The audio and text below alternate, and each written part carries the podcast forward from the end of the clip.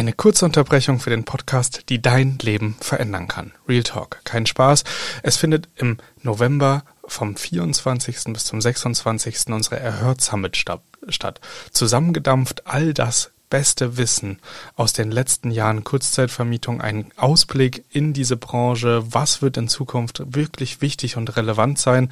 Und das Beste daran, die Plätze sind wirklich streng limitiert. Wir haben 70 freie Plätze, von denen die meisten aktuell schon ausverkauft sind. Deswegen geh direkt auf den Link in den Show Notes oder auf der Seite www.erhört.de slash summit und sicher dir dein Ticket vor Ort in Leipzig zwei Tage geballte Kurzzeitvermietung. Ich freue mich auf dich und ich jetzt ganz viel Spaß beim Weiterhören.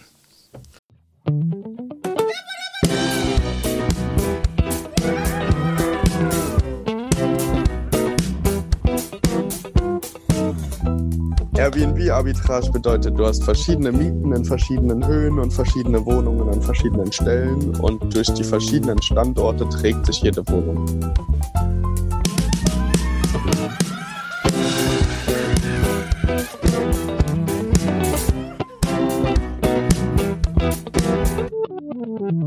Geht's los. Hallo Thomas. Hallo Kelvin. Heute sprechen wir über Arbitrage. Genau, was ist Airbnb-Arbitrage? Das muss man erstmal aussprechen können.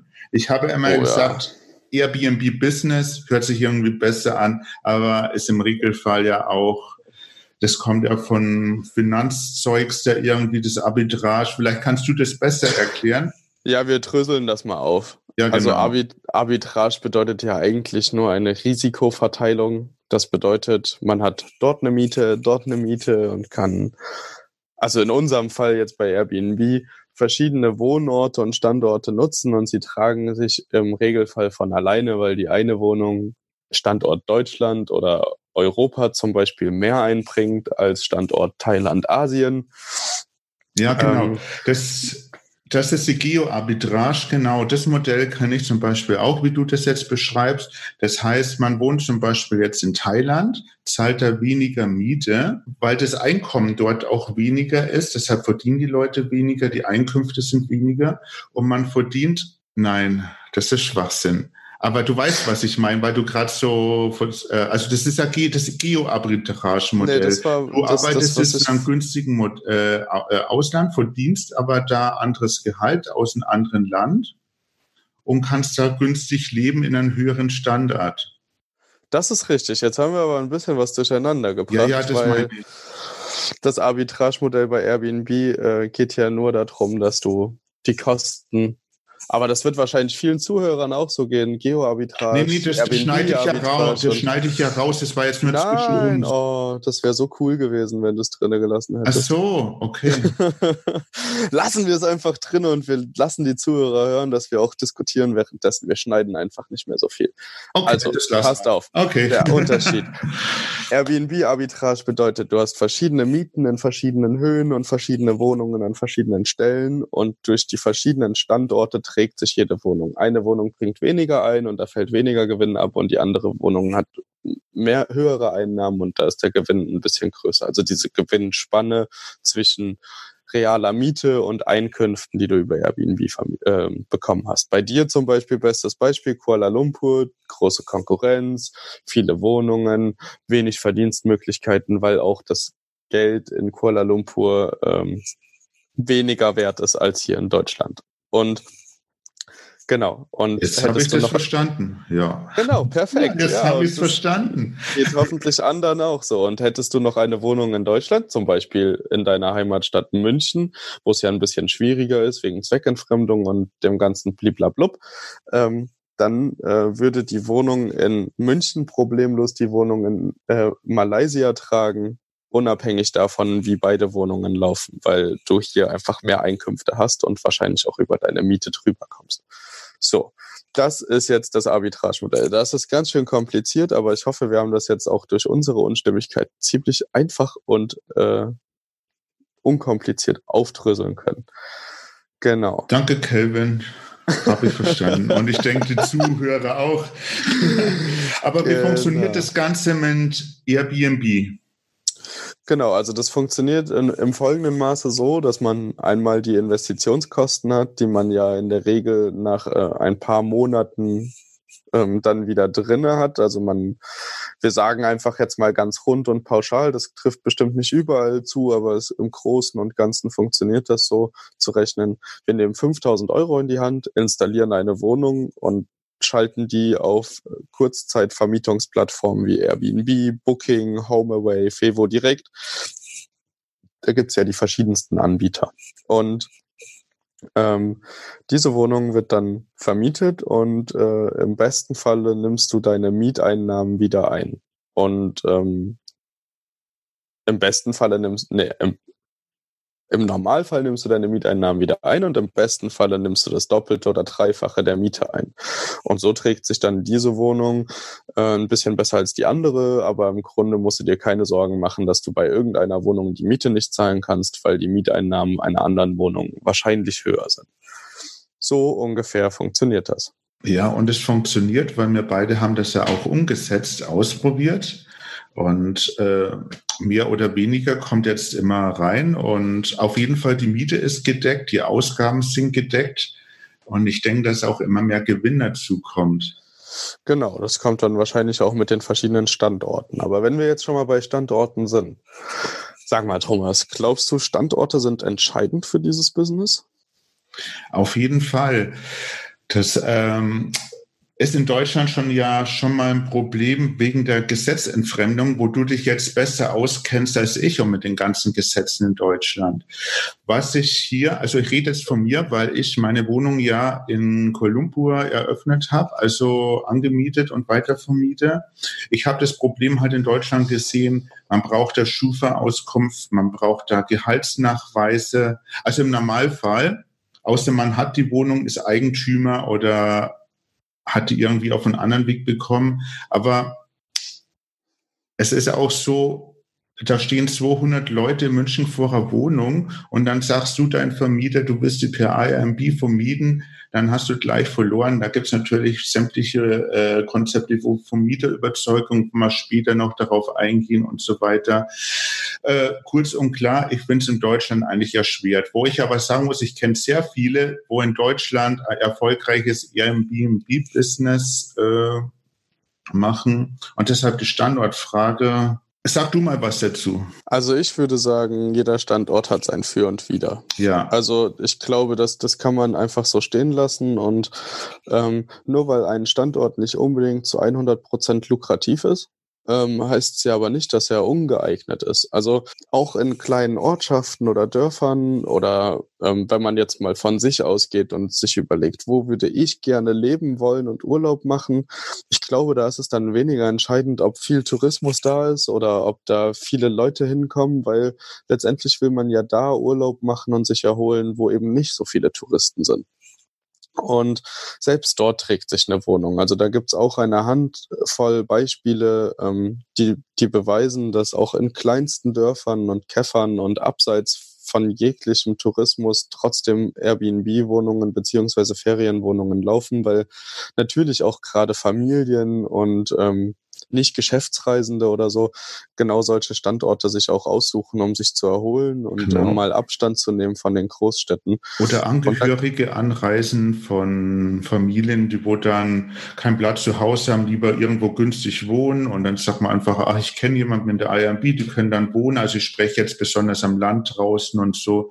Es genau. ist auch genau. viel Mundpropaganda und Genau, also man sollte, also ich bin der Meinung, man sollte einfach nur schauen, dass ähm, das drumherum gut äh, organisierbar ist. Also ähm, ich kenne zum Beispiel zwei, drei ähm, Personen, die gerade Schwierigkeiten haben ähm, mit Putzkraft und ähm, Anreise, weil die auf einem Berg abgelegen wohnen und da gibt's dann halt, also das Haus haben und da gibt's dann nicht so die Möglichkeit, dass da schnell mal eine Putz- oder eine Reinigungskraft rein äh, hinkommt und das ist alles so ein bisschen kompliziert. Und da würde ich an meiner Stelle ähm, immer darauf achten, dass die Anbindung gut ist, dass die Leute auch ohne Auto irgendwie dorthin kommen können und dass man ähm, verschiedene Möglichkeiten hat, um halt auch äh, Reinigung und Co-Host äh, vor Ort ähm, irgendwie zu installieren, dass man da selbst nicht so viel Zeit und äh, Kraft reinstecken muss. weil sonst. Ähm, Wie siehst du das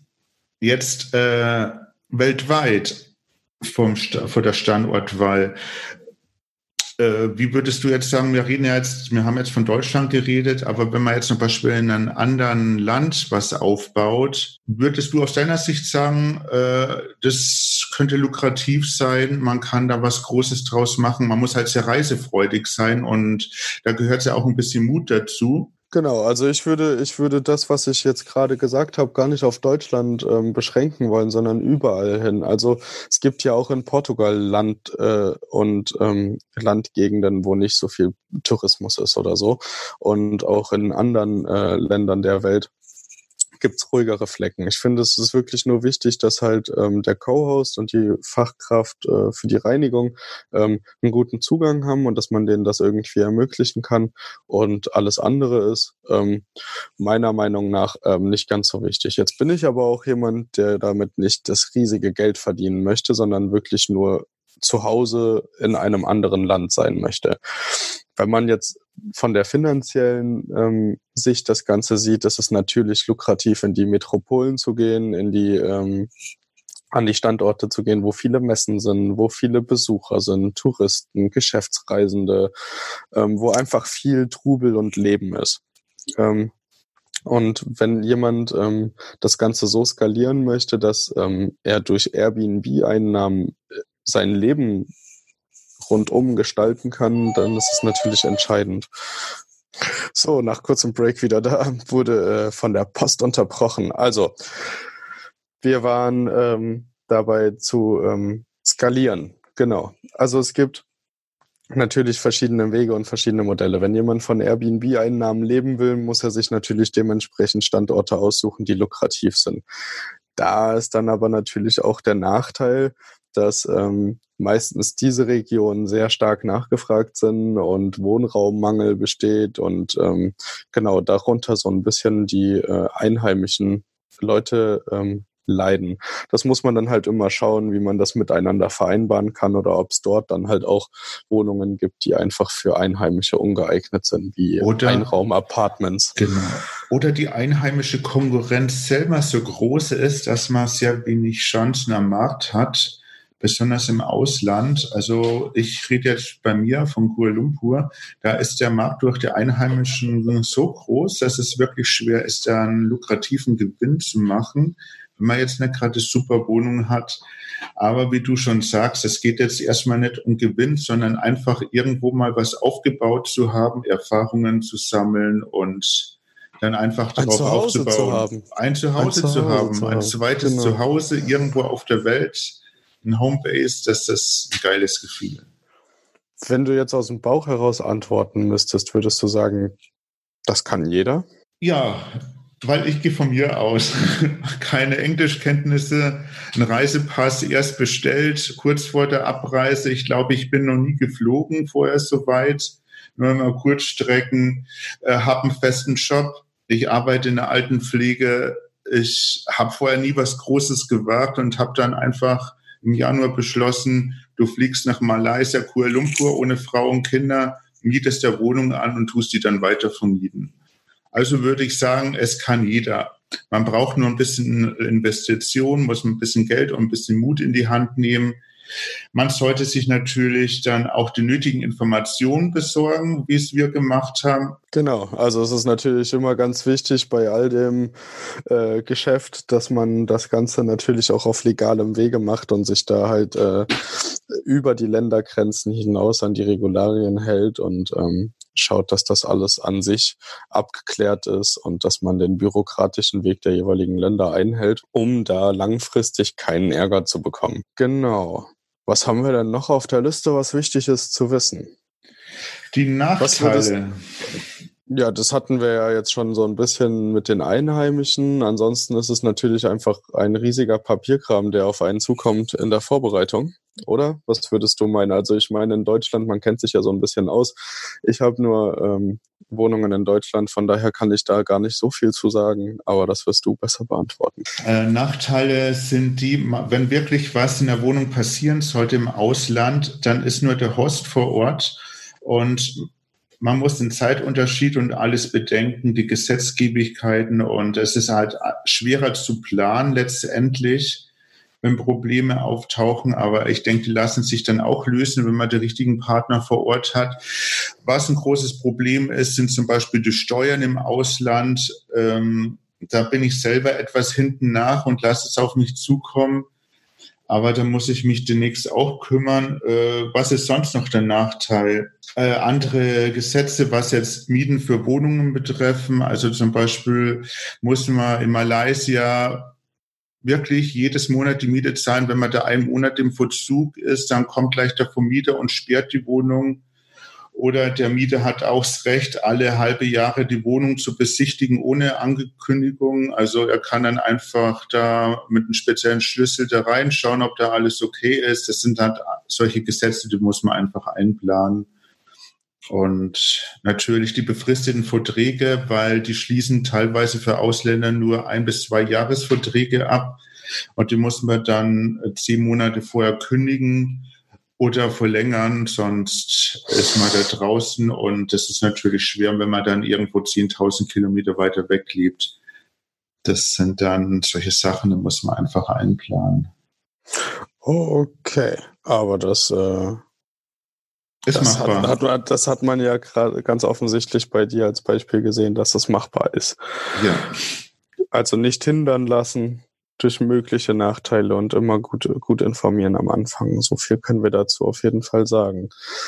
Ansonsten bleibt noch aus, die Frage zu beantworten, wie lange es eigentlich dauert, ähm, bis die Investition Früchte trägt. Also wann hat sich die Investition gelohnt? Wir, wir kennen es ja, es gibt ja verschiedene Modelle und Investitionspläne und viele 10.000 gefühlte Jahre, bis sich irgendwas monetarisiert. Wie lange dauert das bei Airbnb Arbitrage? Was, äh, was kannst du dazu sagen mit einer Wohnung in Kuala Lumpur, wo vielleicht weniger abfällt, also sozusagen der Worst Case? wo sich das Ganze gerade trägt? Also die Ausgaben herin zu haben, äh, denke ich, ist 2026.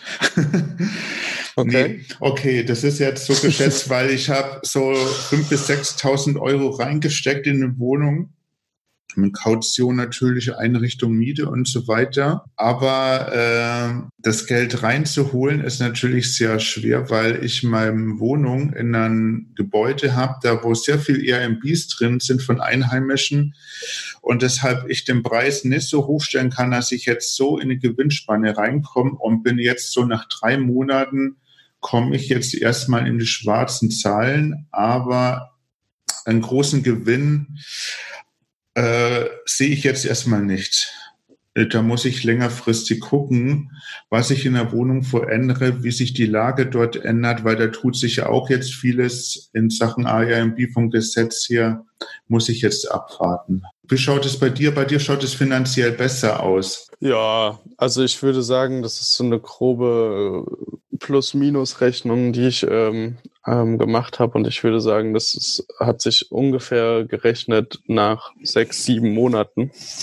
Ich habe bin im August gestartet, habe eine ganz gute Auslastung, ähm, habe ungefähr Pi mal Daumen das Doppelte der normalen Miete drinne nach Abzug von allen Nebenkosten. Davon geht natürlich auch noch Reinigung ab und ähm, genau ähm, kleine Wiederbeschaffungskosten wie Kaffee, Tee, Reinigungsmittel, das Klopapier, ja, das, was ja. man halt alles zu bedenken hat. Ähm, aber ich würde sagen, so nach sechs, sieben, vielleicht acht Monaten. Ich muss mal gucken. Ich habe jetzt gerade einen neuen Co-Host, wie sich das Ganze einpendelt und was da jetzt ähm, daraus entsteht. Das kann ich so genau noch nicht sagen. Aber ich würde sagen, wir machen ja eh noch eine Folge über uns und dann können wir da auch noch mal ein bisschen detaillierteren Blick drauf werfen. Genau. Zurück zum Thema. Jetzt stellt sich ja natürlich die Frage, 10.000 Kilometer zwischen der Wohnung und dem Thomas. Wie funktioniert das Ganze denn automatisiert? Also du wirst ja wahrscheinlich nicht jeden Gast persönlich einchecken und du wirst ja wahrscheinlich auch nicht immer vor Ort sein, wenn es Probleme gibt. Was kann man da machen? Als allererstes braucht man einen guten Kuhkost vor Ort, also einen Einheimischen, der sich um alles kümmert und äh, wirklich auf alles Zugriff hat. Als zweites habe ich dann ein automatisches Tool eingerichtet, da wo wir auch extra dann noch einen Cast machen werden, und zwar Smart BNB. Der läuft die ganze Message über wie gesagt, ein externen Tool und äh, da gehen die Nachrichten halt automatisch raus. Die Gäste werden dann automatisch, wenn sie gebucht haben, informiert, wie sie am besten anreisen, äh, wo das Hotel ist, äh, wie das Check-in abläuft. Das kann man alles voll automatisieren. Äh, mit einem Co-Host könnte man das auch automatisieren, dass der automatisch Bescheid bekommt, äh, wenn die Wohnung frei wird und so weiter. Aber das geht dann alles äh, auch per WhatsApp. Ich glaube, das ist da viel einfacher, als wenn ich das jetzt auch noch in das Tool eingepflegt hätte. Aber Smart BNB kann ich empfehlen, weil da kann ich wirklich 90 Prozent der Kommunikation darüber laufen lassen. Da kann man auch im Vorfeld schon Fragen definieren, zum Beispiel, wenn ein Gast schreibt, äh, parken dann kriegt er automatisch eine Nachricht, wo drin steht, welchen Parkplatz er anzufahren hat, wie er mit einem Auto eincheckt und so weiter. Also, oder wenn er WLAN schreibt, dann kriegt er automatisch die Daten zugesendet vom System. Also ich habe wirklich Gästekommunikation im Monat ein paar Minuten, die wo wirklich Fragen stellen, die wo man jetzt auf Anhieb nicht beantworten kann. Und das macht meistens dann auch mal Co-Host, weil die kann dann auch natürlich mehrere Sprachen das ist ganz simpel. Und dann, äh, sonst habe ich noch ein Pricing-Tool, das wo automatisch die besten Preise berechnet. Also das lokalisiert halt äh, alle Airbnbs im Umfeld und tut dann den Preis immer so ins System einpflegen, dass ich die bestmögliche Auslastung habe. Also so habe ich momentan eingerichtet mehr Auslastung, weniger Gewinn, da ich erst gute Rezessionen, also Bewertungen sammeln will. Und das steht bei mir gerade im Vordergrund. Okay, ihr hört, hört. Es gibt viel, was man installieren kann. Es gibt viel, worum man sich dann nicht mehr kümmern muss, worum sich gekümmert wird.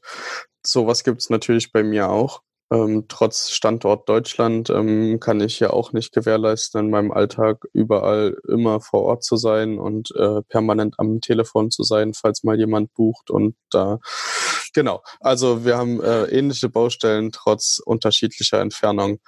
Ähm, ich würde sagen, darauf gehen wir aber auch noch viel genauer ein. Falls von euch Fragen kommen, falls irgendwas unklar ist, falls ihr noch was nicht verstanden habt, schreibt uns gerne. Ähm, Genau, dann genau. Wir sind, wir, wir sind auf euer Feedback mega gespannt. Es sind jetzt die ersten Folgen, die anlaufen. Wir haben äh, selbst keine Podcast-Vorerfahrung und äh, lassen uns auf dieses Abenteuer und dieses Experiment aber super gerne mit euch ein. Nehmt uns mit, nehmt uns an die Hand, fragt uns äh, Sachen, gebt uns Tipps, was wir besser machen können, was wir verständlicher erklären sollen, worauf wir noch besser eingehen könnten. Ich glaube aber, wir haben das Arbitrage-Modell einfach ähm, jetzt abgehakt und äh, wir müssen es ja auch nicht äh, unnötig noch in die Länge ziehen. Von daher will das ich sagen. Das ist richtig, Kelvin. Ich denke, das reicht jetzt auch, sonst äh, schalte keiner mehr in der zweiten Folge ein. und deshalb sagen wir jetzt Tschüss, bis zum nächsten Mal. Euer Thomas und Kelvin. Ciao, ich freue mich ciao, auf euch. Bis, bis bald. bald.